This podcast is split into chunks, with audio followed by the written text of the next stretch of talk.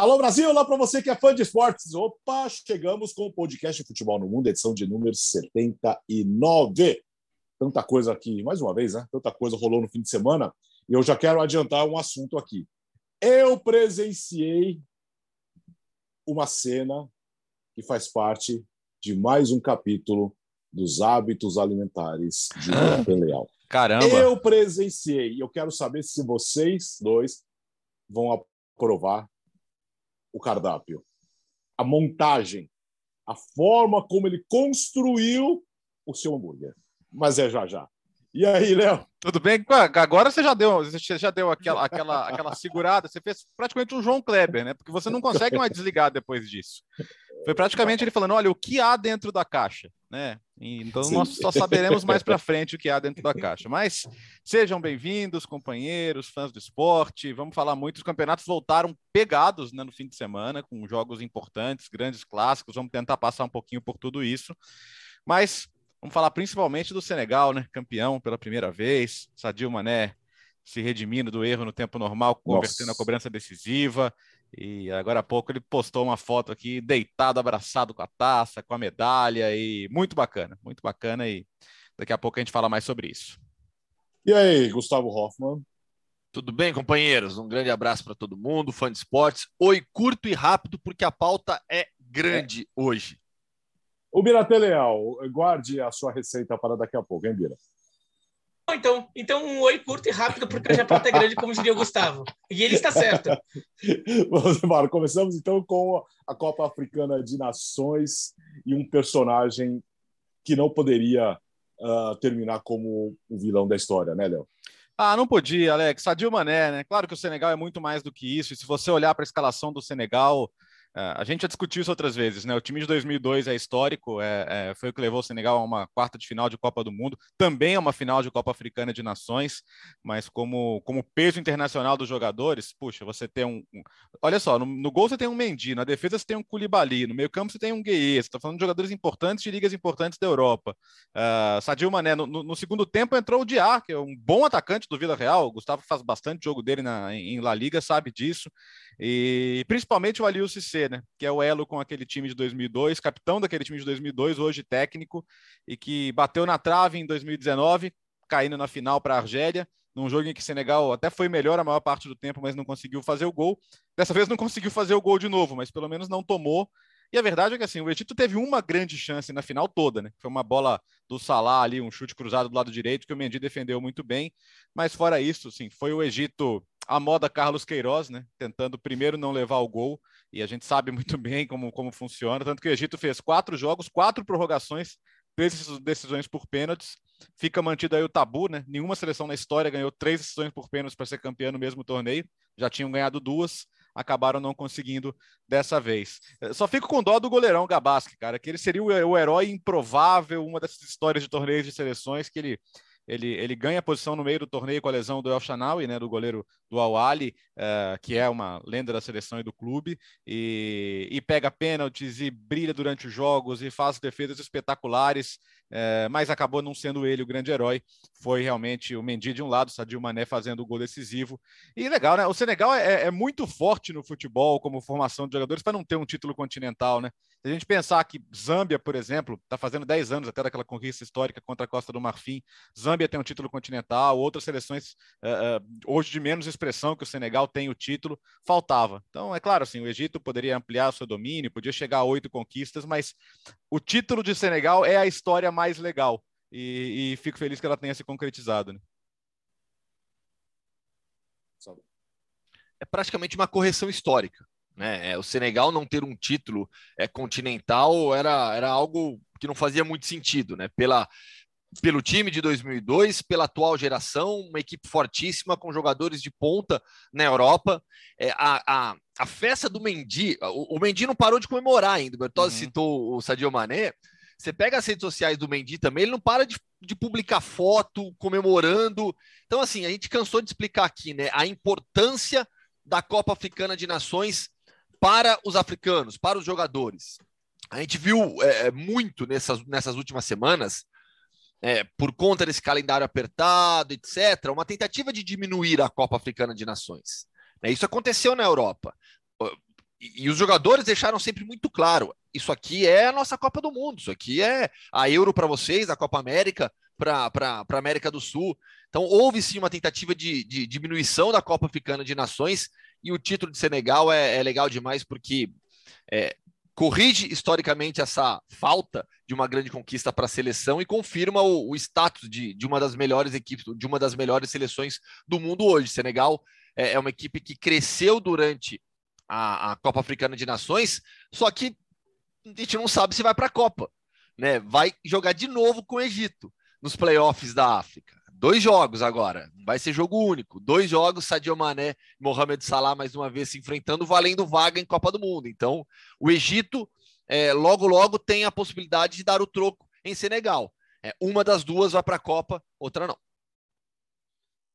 É, e, bom, é só sobre esse negócio da repescagem, chama atenção como, de novo, né? Eles acabaram se cruzando porque Senegal foi cabeça de chave e Egito não no sorteio por causa de ranking da FIFA. Mas a gente contesta muito, né? É, os critérios do ranking da FIFA, se realmente eles são os melhores. No final das contas, botaram as duas melhores seleções da África é, uma de cada lado. Quer dizer, a segunda melhor equipe da África não foi cabeça de chave. Então, será que esse, o, o ranking da FIFA realmente é muito justo? Agora, sobre a, a, festa dos senegaleses, daí vai a festa no país Senegal, que a gente começou a ver vídeos é, que começaram a pipocar pelas redes sociais, né, da festa nas ruas de Dakar, mas principalmente as festas, a festa dos jogadores, e até jogadores consagrados, né, como a gente falou, o Mendy, o, o Mané, mostra como assim é, é importante a, a, não só a Copa Africana como torneio, mas o futebol de seleções para a vida dos jogadores. É, é, jogadores de muitos países, e olha, entre esses muitos países, a gente já deve incluir o Brasil nessa é, muitos grandes jogadores se consagram, grandes palcos, grandes conquistas. Nossa, todo mundo sonha em jogar Champions League, a, a COP lotada cantando You Never Walk Alone lá no Liverpool, o Muralha Amarela, e daí o Allianz. É, Arena cheia, e é tudo lindo, maravilhoso, o Trafford, nossa, tudo glamour, os grandes craques, a musiquinha da Champions, tudo. Mas os caras, e, e os caras, vale, jogadores em geral, eles, eles gostam também de poder jogar na frente do seu povo, na frente da sua torcida, na frente do, do, dos amigos dele, dos familiares deles, de pessoas como eles, que eles reconhecem, né, num universo em que eles cresceram acompanhando e sonhando com aquilo. O, o, o Mendy, por exemplo, o goleiro, ele é francês de nascimento. Ele uhum. joga por Senegal porque ele quis ser senegalês. Era muito fácil para ele ser um goleiro francês ele ia ter, é, é, talvez ele já tivesse título de Copa do Mundo no currículo ou fosse visto como um dos favoritos a ganhar a próxima Copa do Mundo. Ele é primo do Mendy do Real Madrid, que é da seleção Exatamente, francesa. Exatamente, né? que é, é da seleção francesa. Então, mas ele joga para o Senegal porque ele escolheu aquilo. Ser senegalês foi uma escolha dele, que, que, que, que nem é a escolha mais confortável, digamos. Porque a escolha francesa vai dar glamour, vai dar mais dinheiro. Né? Então, assim, isso representa muito para eles jogar diante da torcida deles, diante do povo deles. A Copa Africana não foi, foi em Camarões, não foi em Senegal, mas jogar num universo em que ele está jogando para a torcida dele, ele não está jogando para a torcida do Chelsea. Ele está jogando para a torcida do Senegal. Ele está jogando para a família dele. Ele está jogando para pessoas que ele identificam como os que, os que são iguais a mim. E os uhum. jogadores de seleção brasileira são iguais também. Eles adoram jogar pela seleção. Então, quando a gente fala muito de futebol de seleção, é, não tem importância. A gente não fala isso, né? Mas tem gente que fala. é, é, a, a gente tem que lembrar um pouco disso porque é, fica só pensando no dinheiro, fica só pensando na, no, no que é glamour da TV e esquece o que os jogadores querem, o que os jogadores pensam também. A, no final das contas, eles que jogam bola, eles que jogam futebol, pô. Sim. É, é uma, é uma escolha parecida, desculpa, Gustavo, com a do com o Aubameyang, né? O Aubameyang teria tamanho aí para jogar por uma seleção europeia e, e, e, ele optou pelo Gabão e assim, nunca demonstrou qualquer tipo de arrependimento, né? Mas qualquer um. E, e assim, o, no caso do Mendy, a França nunca foi uma opção, pelo contrário. A outra opção para ele era Guiné-Bissau, que é a terra do pai, e ele chega a ser chamado, aí ele, ele, ele, ele, ele pesa as coisas, a terra do pai, a terra da mãe, enfim, ele acaba optando a jogar por Senegal, mas a França nunca esteve no prato, né? Foi, foi, foi sempre uma escolha ali entre, entre as suas origens africanas. Né? É isso que você falou, Biratan, é, é, é, muito legal, porque assim tem a ver com o passado dos continentes, né, com a, com a formação das sociedades, com o colonialismo é, europeu na África e na América do Sul. E, e, hoje em dia tem muito a ver com ser estrangeiro. é, para o europeu, né, ainda mais com a União Europeia, né, não, não tem o mesmo peso né, de você jogar para o inglês jogar na França, é, o, o, francês jogar na, na Itália, o italiano jogar na Espanha. É diferente do africano e do sul-americano que está na Europa. Porque é muito mais difícil para o sul-africano e para o africano. Tem que enfrentar bem mais barreiras, preconceito, toda a história de formação dos continentes. Então, é, isso que você disse é muito legal, Bertão, porque é esse o sentimento mesmo. A gente, a gente vê é, é, é todo mundo, principalmente o pessoal mais jovem, ah, que é, olha só para o próprio umbigo, está só preocupado com o seu time, com a sua torcida. Eu quero ver o campeonato inglês, eu quero ver a Champions League. Mas tem esse sentimento nos jogadores. E na seleção brasileira isso é claríssimo. O prazer que eles têm é, por jogar pela seleção brasileira. Olha o título da Argentina na Copa América, olha a união que tem esse grupo, o prazer que eles têm por jogar pela, pela Argentina. Os uruguaios, então, eu, eu, eu, a gente teve aquele bola da vez recente com o Luiz Soares né, o orgulho que ele tem em jogar pela seleção uruguaia, ele não abre mão disso. Então é realmente sua colocação foi fundamental, Beratan, porque é, é, é, é, obriga as pessoas que gostam de futebol a sair da sua bolha, a olhar o mundo de uma maneira macro e não micro. Não, não é o seu interesse que predomina. Você tem que olhar o que está acontecendo ao redor, como as pessoas ah, mas pensam. Mas o mundo está assim hoje, né? É. Eu ia ter uma, uma dica cultural aqui. É, tem um filme francês que, que fez muito sucesso na década de 2000, eu, Entre os Muros da Escola. É, é, bem, é bem filme europeu, tá? Quem não gosta de filme europeu é, não deve gostar, mas fica a sugestão aqui, tá? É, é, é, que mostra o, o dia a dia de uma escola na periferia de Paris, é Paris, eu acho. É alguma grande cidade francesa, pelo menos, mas acho que é, na, é, em Paris. E só mostra a realidade do professor, é professor de uma escola de periferia, tem aquelas dificuldades, é difícil você manter o foco dos alunos, porque os alunos têm muitos problemas pessoais ali, na, familiares. E, e os alunos de uma escola de periferia de Paris são o quê? São, fi, são filhos de imigrantes, né? E tem um determinado momento do filme que começa a Copa Africana. É, não, o futebol não é a, a, parte mais importante do filme, é a parte social. Mas tem uma hora que começa a Copa Africana. E os alunos começam cada um ir com a camisa da sua seleção. E eles começam a discutir entre eles e eles não se veem como franceses, eles não se colocam, colocam como franceses. Daí um deles, é, acho que se colocava como francês, é, se via como francês, mesmo sendo sendo descendente de africanos, e os outros até pegavam no pé dele, pô, que que é negócio de ser francês? Os caras não gostam de você, sei lá o quê. Uhum. Daí ele. E por quê? Porque um se sentia marroquino, daí tem a camisa de Marrocos, outro argelino, o outro malinês, é, e, e, o outro senegalês, o marfinense. E tinha essa mistura. Tinha até um que era descendente de portugueses ali que. que que daí destoava um pouco. Mas assim, ficava essa discussão por quê? Porque desde, é, desde, desde a infância, ele já, se, ele já cresce num ambiente em que eles se dividem dessa forma, eles se veem dessa forma. Eles nasceram na França, cresceram na França, mas o vínculo com a terra deles era uma coisa muito importante. E, bom, em Copa Africana tem vários jogadores que se enquadram nesse perfil, né? Jogadores que cresceram na, na, na periferia de alguma grande cidade francesa, muitos são franceses de nascimento ou foram muito pequenos para a França, mas eles, meu, eu sou malinês, eu sou marfinense, eu sou camaronês, eu sou tunisiano. Né? E a Copa Africana resgata muito isso, né? o, o, o, o vínculo do jogador com a terra dele, com a torcida dele, com o povo dele porque no dia a dia ele só tá jogando para a torcida do, do outro, que tá legal, a torcida do Chelsea, o, o Mendy adora a torcida do Chelsea, tenho certeza disso. O Mané adora a torcida do Liverpool, tenho certeza disso. Mas assim, no fundo, ele sabe que não são, são iguais a ele. É, tem a questão do patriotismo, né? Que é. aqui que é um pouco mais difícil, enfim. Uh, Copa da Inglaterra, o Chelsea sofreu para se classificar. O Bournemouth, que está em vias, né, brigando para subir, para voltar para a Premier League, foi eliminado pelo Boreham. O Leicester foi atropelado pelo Nottingham Forest e o Liverpool passou pelo Cardiff com dois destaques, Léo.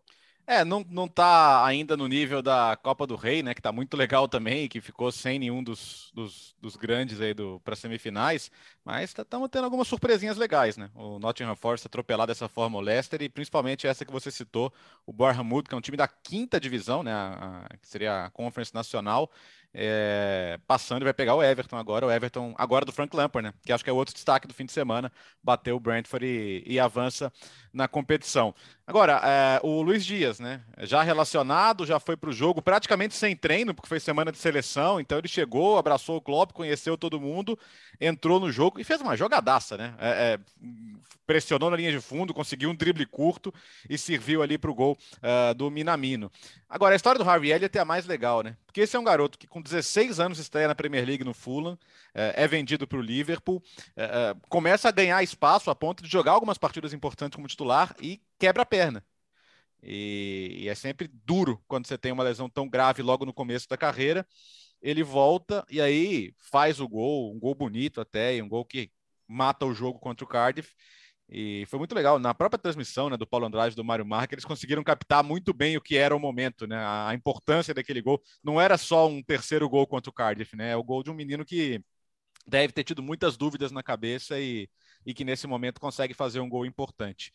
E como um todo, como a Premier League está difícil, o Liverpool dessa vez mudou o seu olhar para as Copas, né? Agora tá, puxa, a Copa, a Copa da Liga tá na final, é uma competição que o time jogava com terceiro ou quarto time. A Copa da Inglaterra tá aí avançando, vai pegar o Norwich em casa, é favorito, embora o Norwich tenha se recuperado, mas é, é, acho que essa temporada, como nunca, o, o Klopp tá olhando para as Copas, né? E, e, essa é a temporada que ele vai dar um olhar muito especial, com certeza, até porque a Premier League tá mais complicada. Stop. Nottingham Forest conseguiu uma goleada incrível. É um clube que tem uma simpatia é, enorme de muita gente ao redor do mundo, pelo histórico, pelos títulos de Champions League, pela relação com o Brian Clough. Então a gente vê, é, principalmente nas redes sociais, né, aqueles perfis, né? O Nottingham Forest tem muita gente que gosta do clube, né? Aliás, essa semana eu, eu, eu bati um papo com, com o pessoal de uma, de uma faculdade também sobre essa questão de torcida para times fora do, de, de fora do Brasil, né? É, e, e, o Nottingham Forest é um desses clubes, né, que tem simpatia pela história, o pessoal gosta de jogar futebol manager com o Forest, é, é, recuperar o clube, re, reconquistar a Champions League, então vitória que chama a atenção pelo resultado e também pelo idiota que entrou em campo na comemoração de um dos gols, bateu no jogador, foi detido, foi levado embora, mas você vê que tem imbecil em todo lugar do mundo, né, e ainda sai se vangloriando daquilo. É, no Liverpool, o impacto do Luiz Dias de imediato foi incrível, né? Incrível, uma jogada espetacular na linha de fundo e depois ainda deu um susto, porque ele cai numa jogada com, com um zagueiro do Cardiff, que eu não vou lembrar o nome agora, né? E, e cai sentindo o joelho. Pela forma como ele caiu na jogada, se fala, putz, é, é, é lesão grave. Aí o médico vai, entra, passa aquele spray, faz aquele exame de, de gaveta, né, do encaixe assim do joelho, você fala, caramba, ele levantou, ficou bem, não era, não era nada demais, foi mais o pisão ali mesmo e o, e o susto, mas é, é, é uma contratação que acho que tem tudo para dar certo, tem o perfil para dar certo nesse time do Liverpool. O Harvey ele é uma história emocionante, legal demais ver o garoto, a emoção dele na comemoração, né? E isso, isso foi legal demais. As Copas são muito bacanas. É, sobre a vitória do Nottingham Forest, impressionante foi uma vitória com autoridade. É, o time jogou melhor que o, que o Leicester, controlou boa parte do jogo. Claro, no segundo tempo, o, o Leicester acaba tendo mais iniciativa, porque já estava perdendo por 3 a 1 né? O jogo foi 3 a 1 no intervalo. O, o, o Forest chegou a abrir 3 a 0 daí o, o Leicester tenta apertar, acaba tomando um quarto gol, né? O, o Forest, numa escapada, faz o quarto gol, mas o, o Forest teve autoridade. E o Forest, na segunda divisão inglesa, vem fazendo uma campanha interessante. É, vem ganhando terreno nas últimas rodadas ali e está ameaçando entrar naquela zona de playoff na zona de que briga para subir. Então, de repente, tem uma chance da gente ver o Nottingham Forest voltando para a Premier League, coisa que já faz algumas décadas que não ocorre. E o Forest, como é, o Bertozzi já disse, é um time que tem muito carinho ali. A torcida tem até um colega nosso, Jorge Luiz Rodrigues, é, que é fanático pelo Nottingham Forest, estava loucaço ontem no Twitter, uhum. é, tweetando do jogo. E Hum, vamos ver, né, o que, que, que, sai desse Nottingham Forest aí nessa temporada, já tendo essa, essa marca aí de, de vencer o, o, o Leicester. Lembrando que o Nottingham Forest, apesar de ter duas Champions League, é, duas Copas dos Campeões, né, é, é, não é um grande clube da Inglaterra, tá, gente? É, tem é. uma galera que só porque quando aprende, começou a gostar de futebol, já pega a lista de campeões e via o Nottingham Forest com dois títulos da Copa dos Campeões e um título inglês.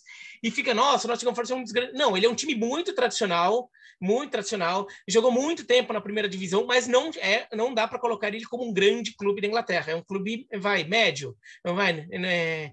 Então, não é tão fácil a vida assim no Nottingham Forest, então, se conseguir voltar agora, seria muito legal. E, e o, já que o Bertão só mencionou rapidinho, né? Mas o Everton ganhou do Brentford por 4 a 1 com autoridade, ele mostrando um, um, uma um controle do jogo, uma capacidade de controlar o jogo contra um adversário difícil, que é o Brentford, coisa que a gente, olha, não via muito tempo do Everton nesta temporada. Talvez só lá naqueles começos da temporada, aqueles primeiros jogos que a gente viu o Everton jogando tão bem.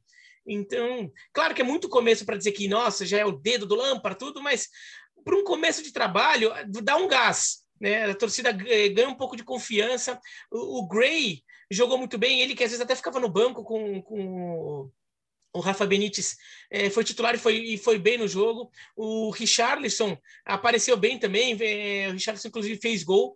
Então, o, o Everton ali, de repente, pega um pouco de embalo para sair da zona de perigo que está na Premier League. Só, só, queria colocar o meu lamento aí pelo pobre Kidderminster da sexta divisão, que estava ganhando do West Ham e tomou o gol de empate do Declan Rice nos acréscimos.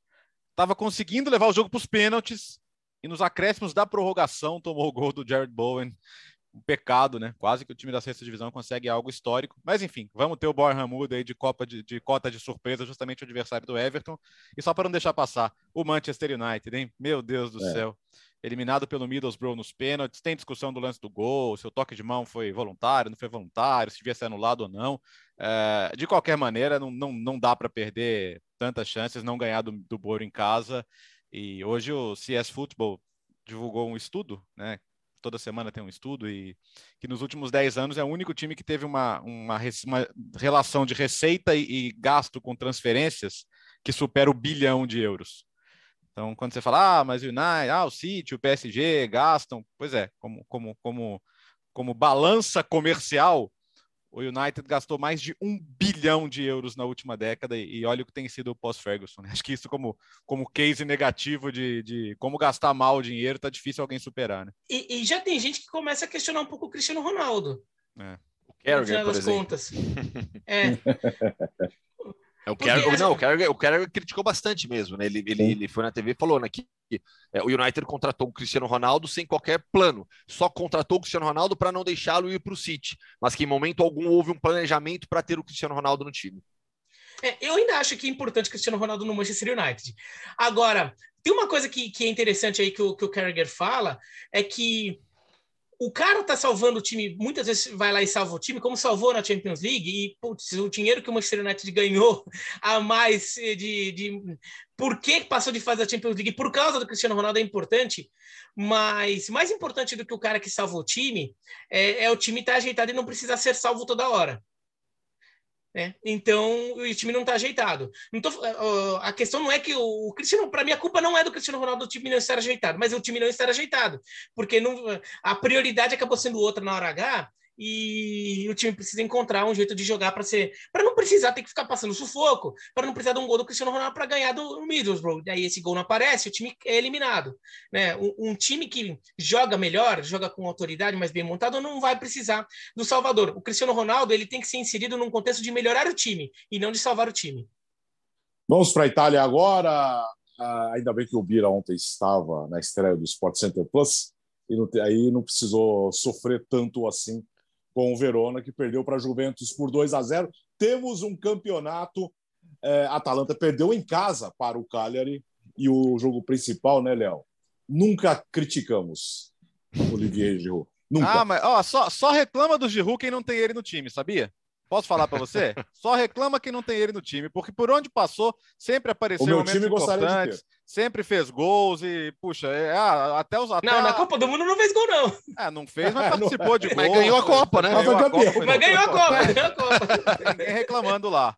Ó, é, até, o, até o momento do gol de empate, ele realmente não tinha tocado na bola, isso é um fato. E, e, talvez, se, se por acaso ele tivesse uma opção no banco, talvez ele não tivesse nem ficado no jogo. Vamos lembrar, o Ibra estava machucado, o Rebite, que eventualmente pode jogar de centroavante também, o Milan não tinha muitas opções. Mas o fato é que quando, quando a Inter não conseguiu matar o jogo e a Inter foi melhor a maior parte do jogo, é, ele deu uma pressionada ali no Alex Sanches, que tinha acabado de entrar. O Milan reclama de falta. Eu acho que se ficar marcando falta em, em trombada, assim, disputa de bola, o jogo acaba. Eu não marcaria a falta, não. Eu, eu vou com a decisão do árbitro ali. Ele pega a bola e depois é um contato que é normal da disputa. E depois ele vai para a área para finalizar. O Brahim Dias, um jogador que saiu muito bem do banco e ajudou nessa virada. E aí o gol da vitória é um gol lindo, né? Um corte de letra ali no Devray, que é um bom zagueiro. Tem a colaboração da Andanovic? Tem. Aliás, para mim, o outro fator do jogo foram os goleiros. Manhã, brilhante, brilhante. E até o Pioli falava isso. Ah, está impressionado com o Manhã? Não, a gente jogou contra ele no Lille temporada passada e ele é isso aí, cara. A gente só sabia o que a gente podia esperar. Mas o fato é que o Milan foi certeiro, como tem sido muito certeiro em várias contratações, né? A Inter deixa de ser a favorita ao título? Não deixa mas a rodada deixa tudo muito interessante, né? Com a vitória do Napoli e com essa Juventus que vai a 45. São oito pontos para a Inter. É, são oito pontos para a Inter. A Inter tem um jogo a menos, ainda acho difícil a Juventus se buscar. Mas nesse momento a gente considera que a Juventus tem tudo para estar na Champions, o que era a grande questão desse mercado de janeiro. A gente falou aqui várias vezes, a Juventus não pode se permitir ficar fora da Champions. Olha o que custa esse elenco. Então, a hora de gastar é agora. O Zacaria não foi nem um gasto grande, foi uma contratação muito inteligente, num cara que estava em fim de contrato. E o Vlahovic, cara, gol, gol nunca é caro, velho. Gol nunca é caro. Nunca. nunca. é caro. Gol não é caro. E aí chega o Vlahovic logo no primeiro jogo, canhotinha dele já funciona, como vai funcionar tantas outras vezes. Ah, a entrada dele fez bem para vários outros jogadores. O nosso querido Moratinha fez um grande jogo ali pelo lado esquerdo. Muita gente imagina que o Morata possa vir a ser o que era o Mandzukic, Lembra do Mandzukic no outro time do Alegre, finalista de Champions? Uhum. Jogando aberto, correndo, correndo, correndo. E, e, falta, e falta de raça, falta de esforço, você não pode falar do Morata. E acho que ele fez um jogo Sim. muito nesse aspecto.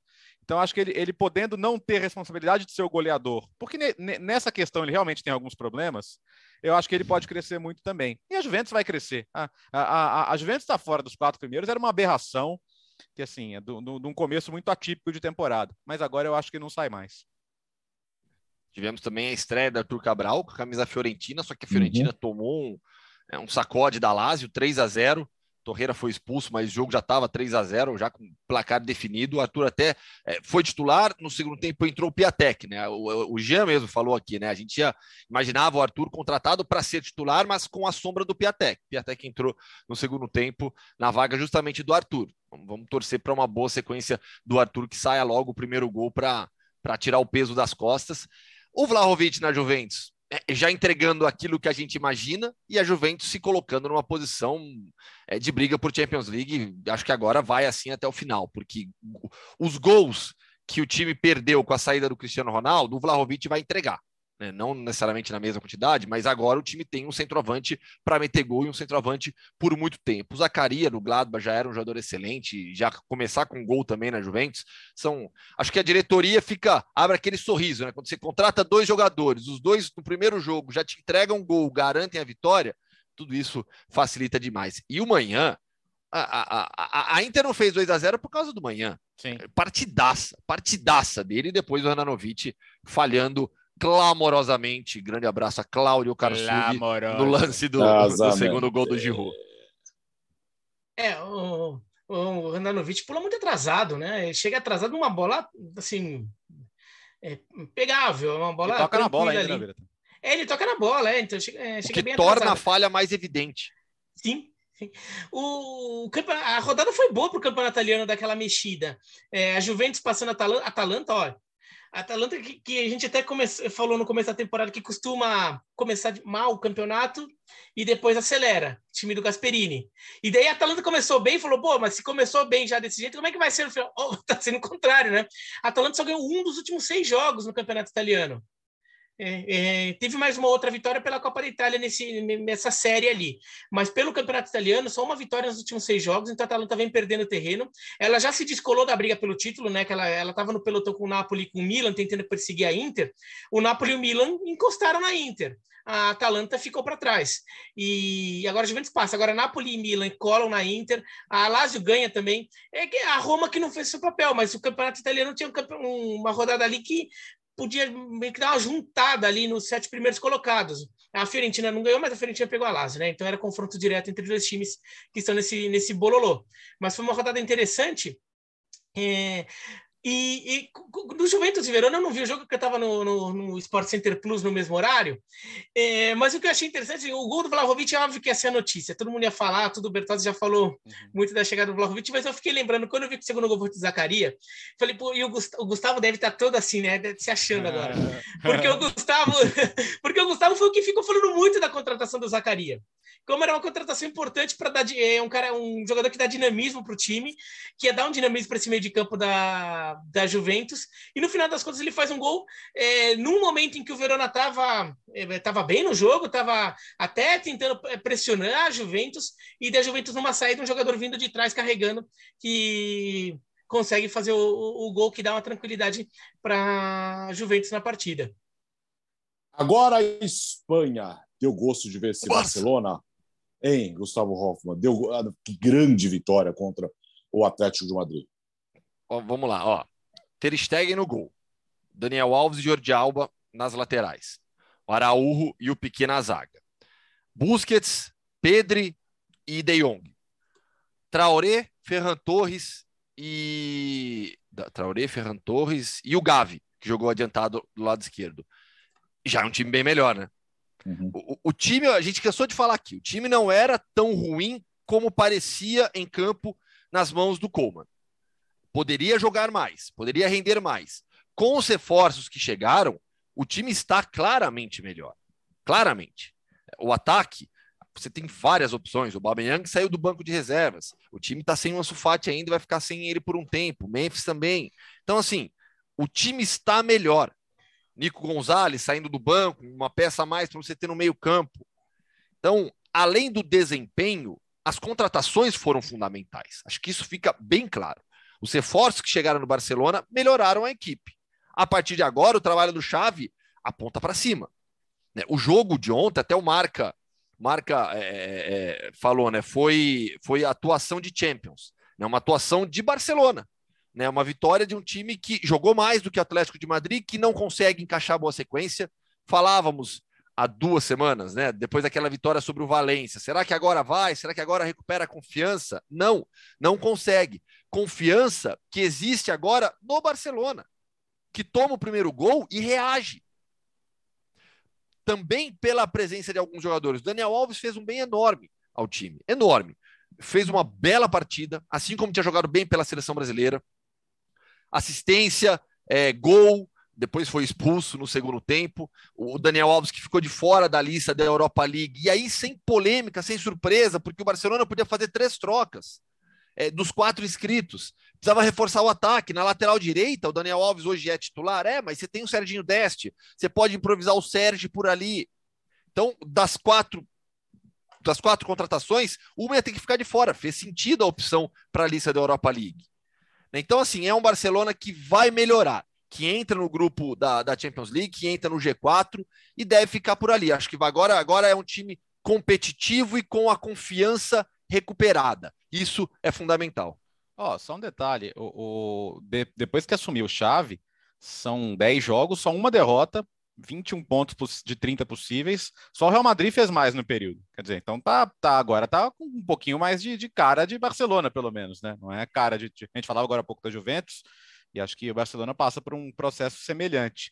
Eu ainda tenho dificuldade de aceitar o Daniel Alves fora da lista da Liga Europa, porque é, o que ele oferece na lateral direita, o, o, o, elenco não tem outros jogadores que oferecem. A questão da construção por dentro, de, de, de, trabalhar a bola, de ser um armador a mais quando o time tem a posse de bola, isso fica muito claro. E, enfim, eu contaria com ele. Claro, tem a questão da idade também. Talvez até o Xavi tenha pensado nisso, né? Ter, ter o Daniel Alves bem na liga e não desgastá-lo na, na Liga Europa. Mas, enfim, aí são escolhas também. O fato é que hoje ele é um titular do Barcelona e, e, e merecidamente com muita justiça. E, e, nesse aspecto é bom ter o Adama Traoré, porque é quem vai abrir o campo pela direita. Né? É quem vai abrir o campo, quem vai dar velocidade. Esse é um jogador que não, não vai ficar trocando passe por dentro, né? Um jogador que vai, vai dar o que o Xavi queria também. Ele quer que os pontas abram o campo pela, pela ideia de jogo posicional dele. Então, acho que, que passa muito por aí. É, e o Barcelona, a gente discutia o que é bizarro. O, o Atlético de Madrid não consegue não levar gol e o Barcelona não consegue fazer gol. O que, que vai prevalecer? Prevaleceu a dificuldade do Atlético de Madrid não levar gol. E aí, cara, se, se, o time perde a sua principal identidade, o que que sobra, né? Então, eu falo sempre que essa questão da discussão do, do, futuro do Simeone é uma discussão muito brasileira, porque o, o Simeone ele é, ele é tão importante quanto o próprio Atlético de Madrid e ninguém vai tirá-lo de lá tão cedo e tão fácil. Mas renovou, fato, né, Bertozzi? É, é, contrato, contrato longo e, e, todo o tamanho que ele tem para a história do clube. Outras reconstruções já feitas e se for necessário fazer mais uma, eu acho que ele vai fazer. Então, eu acho que é uma discussão que parte muito mais de nós do que deles, mas não quer dizer que esteja bom. Eu acho que o trabalho da temporada é ruim, é abaixo do que deveria ser. Tanto é que, desculpa, Bratan, é, a, a, a, a vaga na próxima Champions League começa a ficar ameaçada, algo que era inimaginável. Né? A irregularidade do Atlético é, coloca essa vaga em risco, porque hoje a gente tem a, o Barcelona recuperado, o Betis jogando em alto nível, apesar da derrota no final de semana, é, Sevilha, Real Sociedade. Empatou. Então, assim, to, todo mundo está perdendo ponto, mas uhum. o que eu quero dizer é o seguinte: o, aquela vaga que parecia certa para o Atlético na próxima Champions, hoje não é. Tem que jogar mais, tem que se recuperar.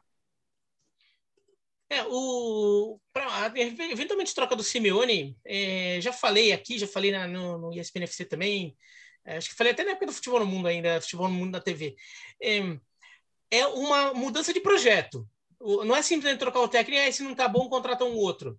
Não, é, se é para contratar o, o, técnico que assumir, vai ter que ser para recriar um, uma ideia de uma filosofia de trabalho dentro do Atlético de Madrid. Então não é uma coisa tão simples assim, não é uma decisão tão. Ah, não, tira esse aqui, traz o outro carinha ali que está indo bem ali, é, sei lá, o Raiva Valecano tá bem, o Celta tá bem, ah, pega lá o Cudê, traz aqui, porque ah, não estava dando certo. Não é tão, não é assim. Se fizer assim, dirigente que é capaz de fazer. Se fizer assim, para mim está fazendo errado. Né? É, é uma coisa mais profunda é, trocar o Simeone é, do, no Atlético de Madrid. Agora, de fato, o time não está jogando nada. O time está jogando mal, o time é inseguro, o time se deixa dominar pelo, pelo adversário. Quando o Atlético de Madrid é, tem um certo domínio territorial e até teve na segunda metade do segundo tempo nesse jogo, por motivos óbvios. O jogo está 4 a 1 para o Barcelona, então o Atlético vai lá e tenta amassar ali para ver se reage. Mas é sempre assim, é, é muito na iniciativa. O, o, Atlético não consegue ter um domínio muito natural do jogo. É sempre porque é uma circunstância do jogo que leva a uma pressão, é, tentar virar o jogo, tentar empatar o jogo, ou tentar desempatar um jogo contra um time pequeno e, e vai ali. Não, não, é uma coisa muito natural de um domínio é, que naturalmente se constrói e a vitória vem com naturalidade. E o Barcelona é, tem é, é, agora não só vai ficando com um jogador, com um time principal com cara de Champions, ali com cara um pouquinho mais de Barcelona, mas até no banco começa a ter opção, né? Uhum. Se a gente considerar que a escalação de ontem é, tinha ainda o Aubameyang no banco, tinha ai, o Dembélé no banco, né? Mas, foi, assim, vaiado. Dembélé... foi vaiado ontem. Foi, na, foi na vaiado. entrada, na entrada no campo.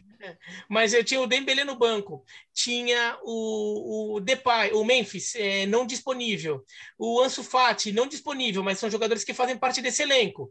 Então, se eles estivessem disponíveis, ou eles estariam no banco, ou eles estariam em campo, mas alguém ali, um Traoré da vida, cairia para o banco. E aí, você começa a ter opção, né? Começa a ter uma quantidade de opções do meio para frente, principalmente, dignas de um, de um, do que se imagina do Barcelona. Até por isso eu achei surpreendente o, o Traoré ser escolhido para a Liga Europa e não o, o, Daniel Alves. Talvez tenha uma questão de que o Ansu Fati é, eles realmente não estão confiando tanto assim na, num retorno rápido do Ansu Fati, que dê para contar tanto assim com o Ansu Fati nesse, né, nessa temporada. E talvez porque o Traoré já não é tanto a dele, mas ele já fez uma ala, né? Ele já faz ele ele, é, ele já fez um meio de campo pela direita aberto de repente o, o Chave ele não mediu... queria isso no Tottenham não, né? Eu sei, ele não queria, ele não queria, eu sei que é. não é a dele. Mas acho que tem mais a ver assim, com uma... acho, que tem, acho que tem mais a ver o Biratã com o Serginho Deste com o Sérgio e até o Mingueça, que eu acho um absurdo, é. mas enfim, acho que tem mais a ver com o Serginho Deste com o Sérgio, que vai voltar não, também. Com, com, com, o Sérgio e com o Serginho Deste tudo bem. Se foi por causa do Mingueça, eles não, decidiram errado, né? É. Definitivamente. Mingueça... E, e o, Alex, Hum. Para fechar a Espanha. Sim, né? isso. A, a, tem, a, tem, a, questão da briga pelo título, né? Que o Real Madrid venceu uh, o Granada por 1x0, gol do Ascenso, e o Sevilla empatou com o Sassuna, a distância é, aumentou. O Sevilla é isso. O Sevilla, o Sevilla não vai brigar pelo título. Não tem briga. O Sevilla não vai brigar não pelo tem, título. É isso, é isso. É isso. Sevilla, no, no, do Sevilla. Você pega lá, Sevilha. Então Betis, vocês estão falando que o Bar... Campeonato Espanhol acabou, né? Assim não, como... não. São seis. O Real Madrid vai ganhar. Matematicamente é possível, mas É isso. É, mas o Sevilla tropeça, assim, o, o, o Sevilla perdeu dois jogos, assim como o Real Madrid. Só que o é. Sevilla perde muito pontinho nesses jogos. Cara. Muito, uhum. muito. E todo mundo tá perdendo ponto. Empatou os últimos três, né? É. Sim, o, o, o, Bet, é, o Betis foi batido nesse final de semana, o Vila Real tá em ascensão. Tá, tá, o Vila Real acho que é o quinto agora, tá atrás do. Não, sexto, sexto tá atrás do Atlético de Madrid, né? Que é, é tá Real Madrid, Sevilha, Betis, Barcelona, é, Atlético. Atlético. e aí vem, vem o Vila Real. A Real Sedá permanece forte. Então, você tem um grupo. A briga por Champions League vai ser legal, porque aí é, é briga em altíssimo nível técnico, né? Mas e, e, a vitória do Real Madrid ela foi bem importante, porque era, é, em homenagem ao Biratão, uma casca de banana esse jogo contra o Granada, porque o time vinha de três jogos ruins. A classificação na Copa do Rei contra o Elche, conquistada no sufoco o empate em 2 a 2 com o Elche por La Liga e a eliminação na Copa do Rei para o Atlético. Foi para o jogo sem Benzema e sem Vinícius, seus dois melhores jogadores da temporada. Perdeu o Casemiro em cima da hora. Já não tinha o Mendy. Olha o peso desses desfalques. E aí venceu com um golaço do Ascenso, que começou mal o jogo, cresceu no segundo tempo, marcou um golaço. É, e, e, foram três pontos assim muito comemorados pela, pela dificuldade que surgiu devido a todos esses problemas contra o Granada do Robert Moreno. É, bom, se o Real Madrid vai ser campeão com a diferença de seis pontos nesse momento para o Sevilla, e na Alemanha, agora, em fevereiro, acabou ou não acabou, Gustavo?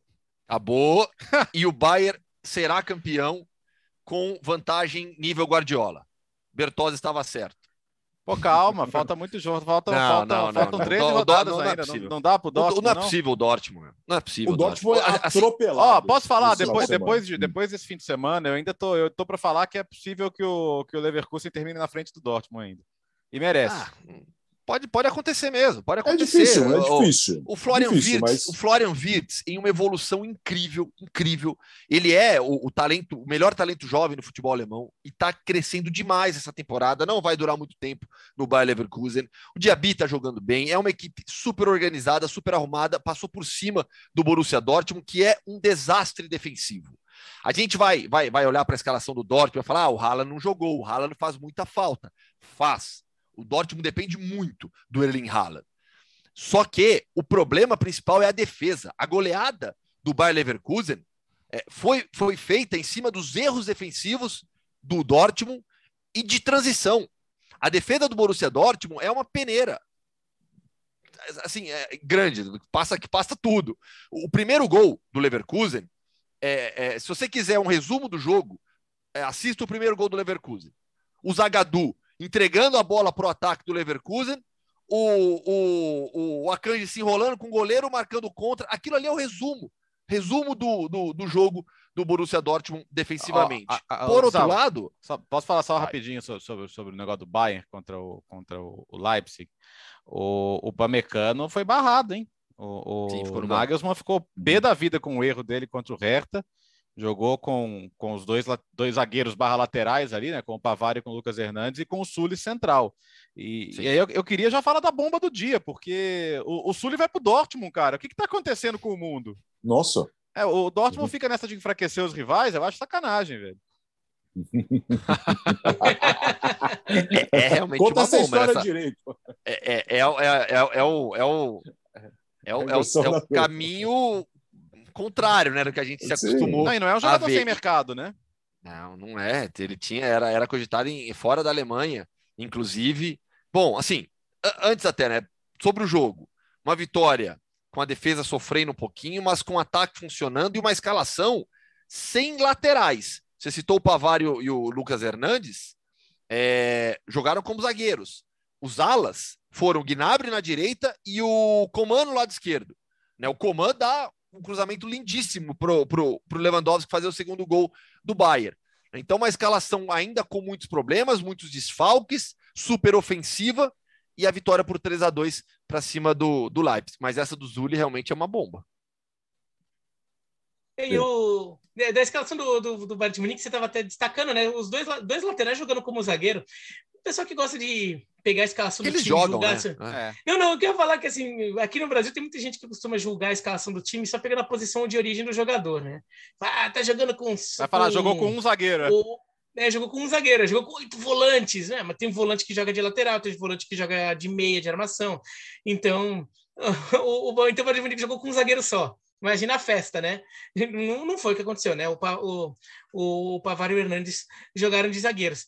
É, e da Bundesliga, o- com essa derrota do Dortmund, com, com a derrota do Leipzig, e teve um confronto direto entre Freiburg e Colônia, que o Colônia venceu e colou no Freiburg ali na, na briga por competição europeia. O Union Berlim também, né, da, da Nathalie, teve uma chance de ouro ali de, de consolidar uma vaga de uma, uma vaga não, né, uma posição de classificação na Champions League. Pegava o Augsburg lá de de baixo da tabela e perdeu.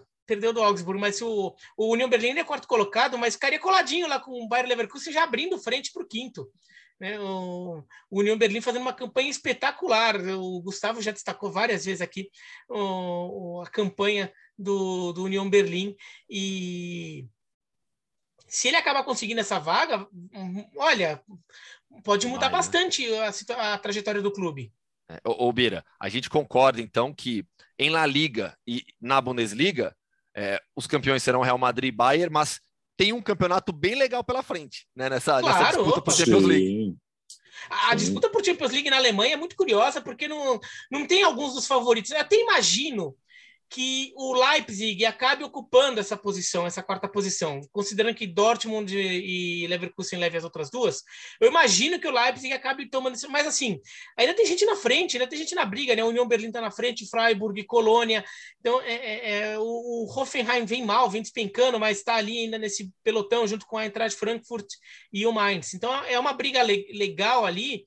E se algum time diferente aparece, é, é assim, é, são times que pô, vão jogar uma Champions League, vão receber um dinheiro, um caminhão de dinheiro que eles não estão acostumados a ver. Vão, jogar num nível de futebol que eles não estão acostumados a jogar. Não vão fazer grande, provavelmente não farão grandes campanhas na Champions League se o Freiburg vai para a Champions ou ou União Berlim, ou mesmo Colônia, que é um time muito tradicional, é um clube grande assim de história, mas faz muito tempo que não aparece nesse cenário. Mas é, é é aquele dinheiro que, pô, o clube pode se mudar um pouco o seu status. E no caso de, do União Berlim, tem uma briga ali com o Hertha é, pelo domínio da maior cidade da Alemanha, né? Berlim é a maior cidade da Alemanha. Às vezes a gente fica pensando muito no Bayern de Munique por causa da torcida, tudo. Berlim é a maior cidade da Alemanha. Né? Então, assim, ter, ser o time, um, um time com mais projeção na cidade de Berlim, você tem um potencial de crescimento muito grande. Ah, você falou União Berlim da Nathalie, um beijo para a Nathalie, tá lá no Mundial de Clubes. Nathalie, volte sempre, hein? Boa. Do, Ah, você faz Berlim falta do, aqui. Do Wenzel também, hein? E do Venze também, o União É. Berlim do Venze também. Chanceler. Eu tive o prazer de encontrar recentemente, sem querer, na rua. Umas dessas docerias da vida, tomando café. Ô, chanceler, um beijo para você, que saudades. Bom, vocês falaram na Espanha, que título resolvido. Na Alemanha, título, ah, que a briga é boa na Champions. E na França não é diferente. O PSG goleou o Lille numa partida muito boa do Messi. O campeonato ali, também está resolvido e a briga pela Champions também é boa, né, Léo? A briga boa, aliás, a, a- a- o grande vitorioso da rodada foi o Marcelo, né, do, do Jorge Sampaoli. Chegou a tomar um susto, de- 11 minutos, estava 2 a 0 contra né, o Angers, mas depois com um grande jogo do Milik, é, três gols, e do Gerson também. O Gerson o Gerson está entrando nos eixos, né? A gente ficou muito impressionado com o mau começo do Gerson, mas ele vai ganhando espaço. Trio de meio campo ali do, do Olympique de Marseille com ele mais pelo lado esquerdo e, e funcionou muito bem. Todo o ataque funcionou muito bem, claro, né? Fizeram cinco gols, mas foi um, um grande jogo é, com, com Camará, Guendouzi, é um, é um bom trio de meio campo, inclusive. Paier mais à frente, ali na referência o Mirik com o Bacambu. O time vai engrenando. O, o, a surpresa da rodada foi o Nice perder para o Clermont, né? O Nice era o segundo colocado do Christophe Gaultier. Tinha eliminado o PSG da, da, Copa da França, o que foi um grande resultado, mas ainda acho que os dois são os favoritos ali para ficar segundo e terceiro. Resta a ordem. Mas acho que a notícia é o PSG dando uma boa resposta a, a essa eliminação, né? Que a eliminação realmente pesou muito protesto da torcida, muita reclamação, todo mundo já meio que achando que o Pochettino não vai ficar, e, e, acho que a tendência é não ficar mesmo para a próxima temporada, mas dessa vez foi um grande jogo, né? O Messi produzindo bastante, criando bastante, foi o jogador que mais finalizou na partida com, com cinco conclusões, é, acertou a trave, criou oportunidade para os companheiros. Messi de Maria e Mbappé foi o trio de ataque. E, enfim, é, o, o, Lille, o Lille se desmanchou muito, embora ainda tenha jogadores importantes. A saída do Gautier pesou, e acho que vai andando de acordo essa, essa queda de rendimento. Contrataram o Benarfa, né? O histórico Benarfa, histórico e problemático Benarfa para tentar dar um jeito no time, mas foi um jogo praticamente de um time só, 18 finalizações, 5 gols, bola na trave, é, e o Messi jogando bem. E, e acho que essa que é uma questão, porque um dos pontos sobre a eliminação na Copa da França contra o Nice foi o Messi parecia um fantasma no campo, e a gente não está acostumado a isso. Agora, é o quê? É, é, a volta da Covid? É uma recuperação da velha forma? É uma desmotivação? Ninguém sabe o que é. Então, o fato é o Real ter... Madrid à frente. É, é, é bom, daqui a pouco o Real Madrid chegando, né? Vai saber. Mas o é, fato motivação. É que, o fato é que ele jogou bem. O fato é que dessa vez foi um dos melhores jogos dele pelo PSG, sem dúvida. o Messi vai, vai, vai ter a chance de eliminar o Real Madrid na Champions League, né? Certamente ele tá, tá, tá motivado para isso, seu grande rival historicamente. Gerson, é, o Gerson precisa de um 2022 muito bom. Muito bom. Porque a disputa no meio-campo da seleção brasileira é acirradíssima. Acirradíssima. Se o Bruno Guimarães der certo, como a gente imagina que dará na Premier League jogando pelo Newcastle, a situação do Gerson fica ainda mais complicada naquela na, na disputa ali de, de, de, vaga. Porque você tem o Fred ainda também, pensando nessa, segundo homem de meio campo. Casemiro e Fabinho já estão garantidos. Né? O, o, o Coutinho é o meia reserva. Né? O, o Neymar pode até ficar com uma dessas vagas de meio campo, porque a, pela forma como o Brasil joga hoje, como jogou, a vaga do Coutinho no time é a do Neymar. O Neymar vai entrar no Coutinho. Isso aí eu até falei com o pessoal da comissão técnica da seleção brasileira. O Neymar entra na vaga que foi do Coutinho nessa última escalação. Então o Neymar pode até pegar uma vaga de meio campo naquela contagem, sabe? De, de para fechar 23. Claro que depende muito muito de algo que o Bertozzi já trouxe, que acho que vai mudar muito, se forem 23 mesmo, ou mais, 26 jogadores, 28. Aí a comissão técnica da seleção fica mais tranquila. Mas o Gerson subindo o nível, jogando bem. O Gerson começou mal a partida, falhou no lance do primeiro gol e se recuperou. Né? Teve, teve confiança durante a partida para se recuperar com gol, assistência, participando da jogada de, de outro gol também. Uh, enfim, jogando, como o Bertozzi lembrou já, um pouco mais aberto pela esquerda, uma trinca de meio campo, o Gerson tem liberdade para avançar, você pega o mapa de movimentação dele na temporada, é, é, é a faixa esquerda mesmo, com, com, com, com liberdade para apoiar. Enfim, vai precisar de um ano realmente bem forte né, para conseguir vaga na Copa do Mundo. E, e, um problema para ele nessa, nessa briga por vaga é que ainda, ainda que a comissão técnica tenha, esteja convocando ele, mas ele não está jogando no, no Olympique de Marseille numa função que seja exatamente igual a que ele teria que jogar na seleção brasileira. Né? Ele, é justamente por jogar mais aberto, por ter mais chegada na frente, né? É um jogador que é, no Olympique de Marseille está com mais liberdade na seleção brasileira, provavelmente teria menos, né? teria um, um, um posicionamento né, diferente, como, como, a gente viu do Fred. Sim, nesse meio campo do, do Marseille, né, joga o Camará atrás, aí Guendouzi e Gerson. É uma trinca de meio campo, mas é, ele não ocupa a sua faixa central, né? Não é que ele joga aberto na segunda linha pela esquerda, mas ele tem essa, esse espaço para atacar. O Paê jogou como meia é, atacante centralizado e os dois lá na frente. Às vezes o Paê faz o lado esquerdo também. Então é diferente é. mesmo. É, exatamente. Então, é um pouco diferente. Não é o fim do mundo, né? Negócio absurdo, tipo, o jogador tá jogando de ponta e tem que jogar de lateral, alguma coisa assim. Né? Mas é um pouco diferente. É, de qualquer forma, é importante para ele estar jogando bem. Estar jogando bem é mais, acho que é mais importante do que estar jogando exatamente na mesma função é, melhor do que ser reserva ou ser um jogador ruim na função igual à da seleção e acaba perdendo espaço por causa disso, né? Quanto ao Paris Saint-Germain, acho que é um, é um, resultado que a gente não pode ignorar muito, não. O, o, Lille caiu bastante, mas ainda é um time chato, um time que vem dando trabalho para o Paris Saint-Germain em confrontos diretos. É, é um time que está no meio da tabela do Campeonato Francês, mas está nas oitavas de final da Champions League. É um time chato, é um time competitivo. É um time que você imagina que o Paris Saint-Germain vença, mas não vença com, por 5 a 1 ainda mais na casa do adversário. Então, o, é, é uma atuação que o Paris Saint-Germain tem que se ele conseguisse repetir com mais frequência, é, provavelmente não estaria tanta gente pegando no pé do time, tanta gente desconfiando desse Paris Saint-Germain. Por, é, porque esse é um tipo de atuação que o Paris Saint-Germain não teve no ano. É claro que o Girbit, o goleiro do Lille, é, frangou ali é, é clamorosamente. Saudades manhã. No, no, nos dois primeiros gols, nos dois primeiros gols, assim, absurdo, né? Daí de, deixou todo o caminho aberto para o Paris Saint-Germain, mas o time soube se impor é, a partir disso, né? Com, com o Messi talvez, enfim, jogando, talvez podendo dizer até que, enfim, jogando bem, porque o Messi é, não tem uma sequência no Paris Saint-Germain forte, então pelo menos agora foi um bom jogo dele, e o, até o. É, ficar uma palavra meio forte, vai, mas assim, ele fica como a principal figura do Paris Saint-Germain no jogo, e não o Mbappé, que vinha sendo a, a regra do Paris Saint-Germain na temporada, o Mbappé ser o grande destaque, dessa vez foi o Messi. Então, um, é de se ver o quanto o Paris Saint-Germain consegue carregar esse jogo, esse embalo, é, eventualmente até alguma lição é, tida a partir de, a tática tida a partir desse jogo, para carregar até o jogo da semana que vem contra o Real Madrid, que é o, o jogo chave do Paris Saint-Germain. Ainda mais aproveitando o momento que o Real Madrid dá uma cambaleada, né?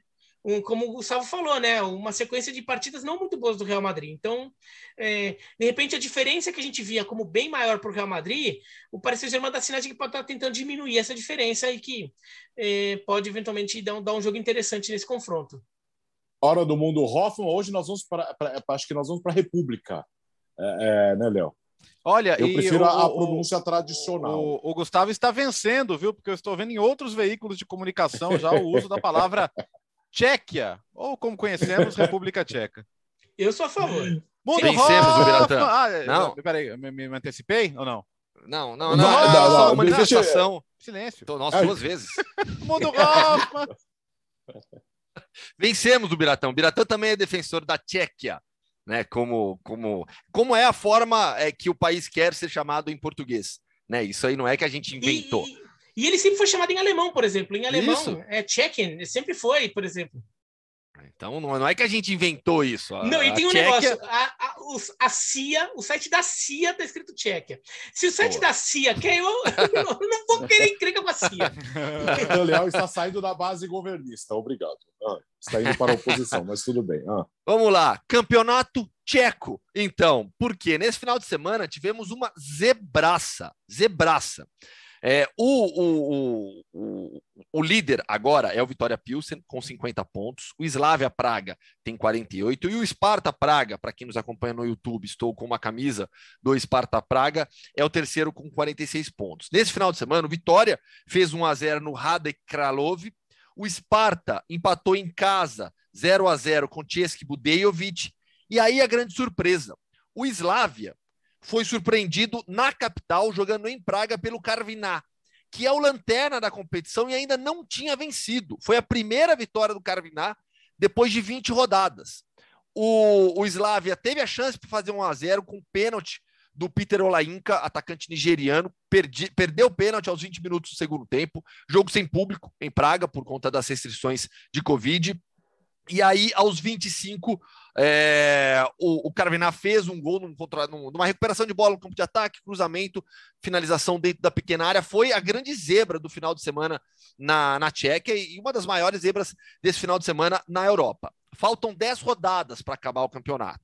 O Slavia sempre foi o grande favorito ao título, ao tetracampeonato, é o atual tricampeão, mas é, a, a, a, temporada se provou mais equilibrada do que todo mundo imaginava, inclusive com o Sparta na briga pelo título também. Então faltam 10 rodadas, a diferença de pontos é pequen, muito pequena, 50, 48, 46. Vitória, Pilsen, Slavia, Slavia Praga e o Sparta Praga. O Vitória não ganha o campeonato desde 2017, 18 e o Sparta Praga desde 2013, 14. Foi o último time a ganhar o campeonato sem ser o Vitória Pilsen e o Slavia Praga. O que pesa a favor do Vitória Pilsen nas próximas semanas? Não tem compromisso continental, enquanto Sparta e Slavia estão na Conference League.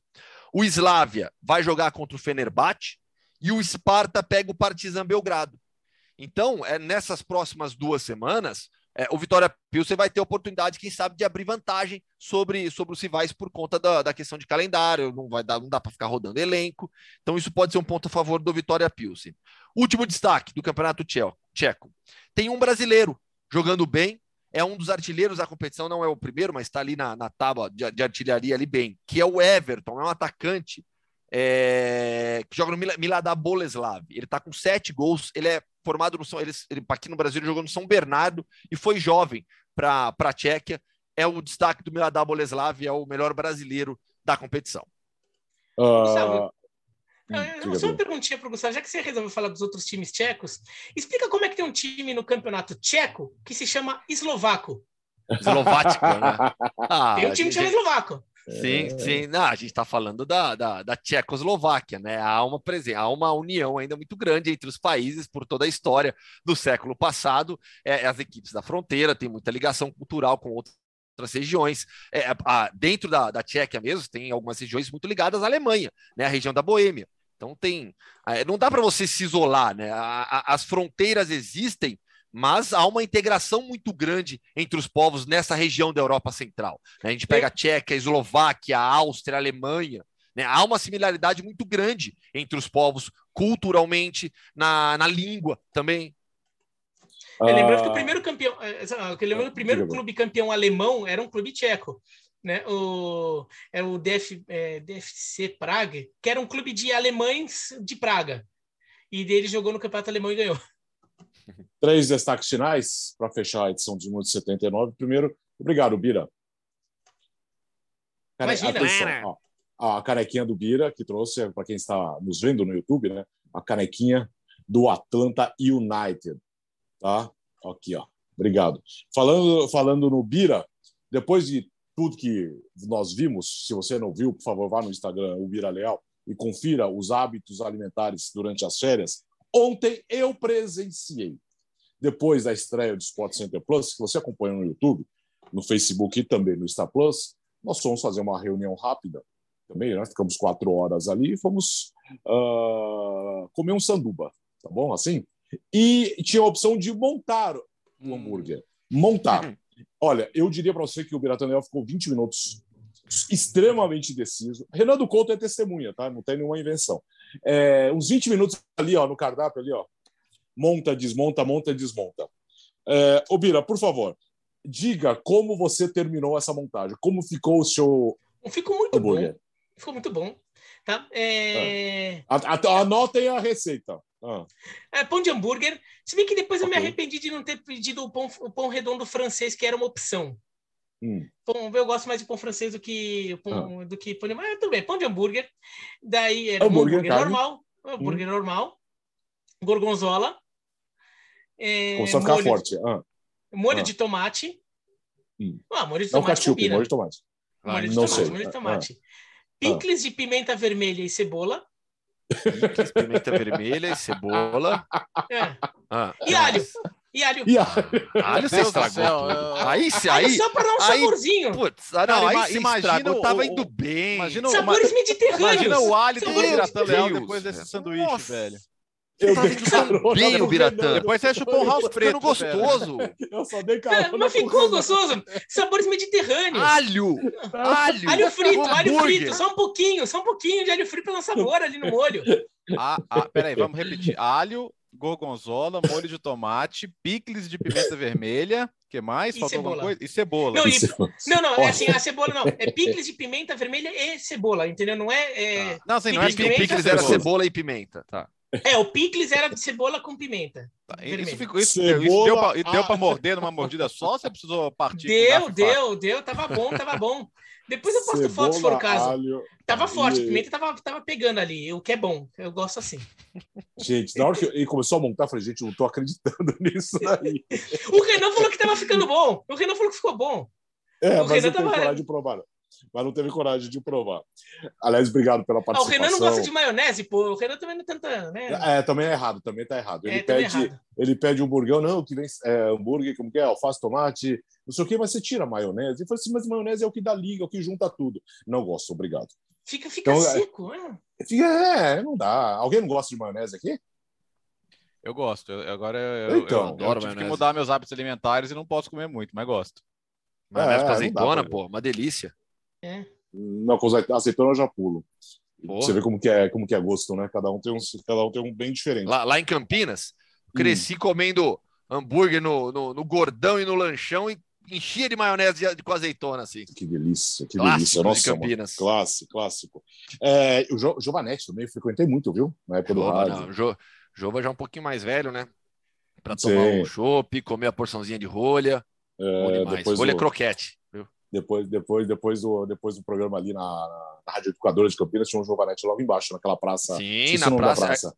Aqui- a- a- ali é. Ai, meu Deus do céu, é a Praça, é É, a praça dos esqueci. Boêmios. Praça dos Boêmios Isso, ali. isso, isso, isso. Não, não, não, não é na Bom, Praça dos Boêmios, não, não. não, O Giovanetti da Praça dos Boêmios é outro. Ali é, ali é outra praça. Não lembro. Sabe que eu fui para Campinas esse final de semana, né? A gente, aí eu dei uma rodada lá, lá, lá com a Viviane.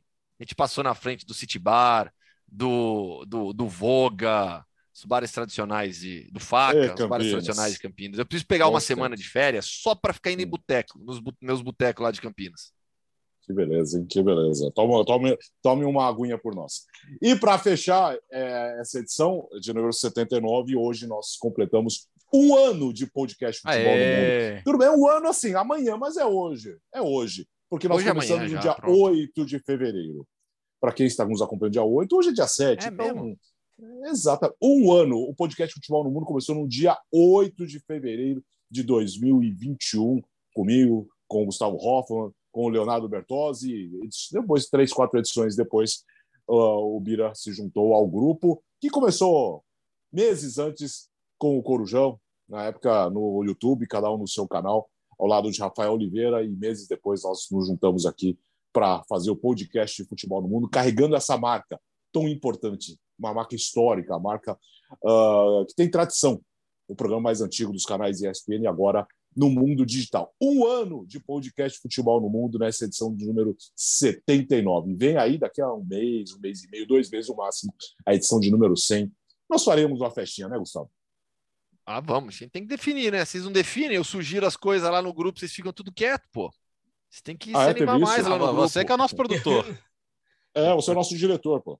Então tá, vou fazer. Eu vou, vou, vou, vou- então eu vou, vou tocar pensar. aquele projeto que eu citei, que eu já, já, já falei para vocês. Sem Pode ser spoiler, em breve sem vai spoiler. descobrir. Sem spoiler. Valeu, Gustavo. Valeu, gente. Léo, boa semana. Valeu, quinta-feira, 80, número redondo. Com Gustavo Jean Hoffman- aqui no meu lugar, hein? Exato. Gustavo Hoffman estará por aí mais uma vez, né, Gustavo? Batendo pernas pelo mundo. A trabalho. A trabalho. A trabalho, claro. Tchau, Bira. Tchau, tchau. E sigam a receita do Bira Burger que ficou bom. É, É, vai vira dar uma burger, dor de é, barriga depois, um bafo desgraçado. No meu carro ele não entrou, não. Valeu, gente. Boa semana e até quinta-feira com a edição de número 80.